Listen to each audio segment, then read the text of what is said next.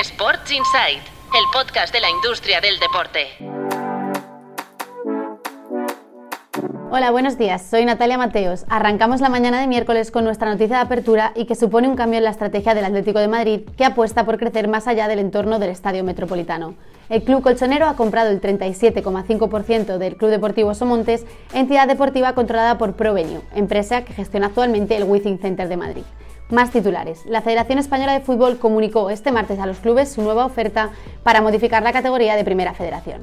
Rubiales ha propuesto un impuesto de lujo para los clubes con pérdidas y además mantendrá el veto comercial. A diferencia de su última oferta, en este caso la votación no exigirá unanimidad. Por otro lado, Dazón da un nuevo paso adelante como agregador de contenidos deportivos. La compañía británica ha alcanzado un acuerdo con la NFL por la que integrará su OTT a nivel global. El acuerdo entrará en vigor a partir de la temporada de 2023 y por el momento no se han desvelado ni la duración ni los detalles económicos del acuerdo.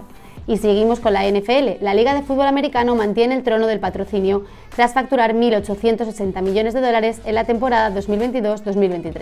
Esto supone incrementar la cifra en un 4%, situándose incluso por encima de competiciones como la NBA. Terminamos con fútbol. Orlegui Sports completa la ampliación de capital de 7,1 millones que se comprometió a realizar tras la compra del Real Sporting.